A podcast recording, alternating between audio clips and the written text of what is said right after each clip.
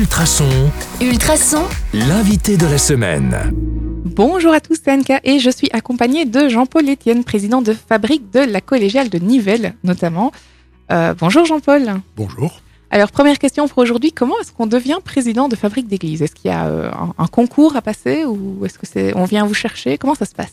Non, actuellement, en tout cas, les membres des fabriques d'église sont cooptés et ils élisent au sein de- du groupe le président. Donc c'est un peu sur recommandation parce qu'on fréquente déjà un peu euh, Bien le cercle. bien sûr, c'est une condition, c'est d'être membre de la, de, de la paroisse, Mm. mais au point de vue large du terme, c'est-à-dire fréquenter l'église, euh, euh, pas nécessairement habiter euh, dans, le, dans les environs immédiats. D'accord. C'est deux ok. choses différentes. Oui, c'est oui, c'est quand même à noter. Alors comment ça fonctionne une fabrique d'église? Comment ça fonctionne? Nous sommes propriétaires, effectivement, dans ce cas-ci, de la collégiale. Nous sommes propriétaires, ce qui est relativement rare. En général, ce sont les communes qui sont propriétaires des églises. Nous sommes propriétaires de la collégiale. Nous sommes propriétaires également euh, de maisons qui ont été léguées, parfois au XVIe, XVIIe ou XVIIIe siècle, et qui sont restées dans notre patrimoine. et qui sont utilisés, habités Ces maisons sont mises en location euh, et les revenus permettent d'assurer notre mission en partie. Donc l'entretien des bâtiments notamment. Tout à fait, oui. Mm, ok.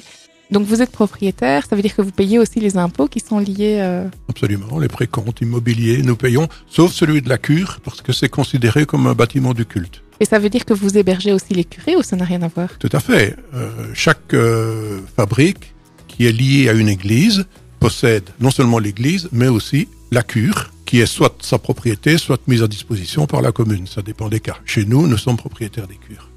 Et euh, on ne le sait pas forcément, mais Nivelles, je l'ai appris récemment, compte huit paroisses et vous m'avez dit hors micro que vous étiez responsable de trois d'entre elles. C'est ça, les trois paroisses du centre-ville de Nivelles. oui. D'accord. Et euh, comment ça se passe alors, les relations avec les autres paroisses?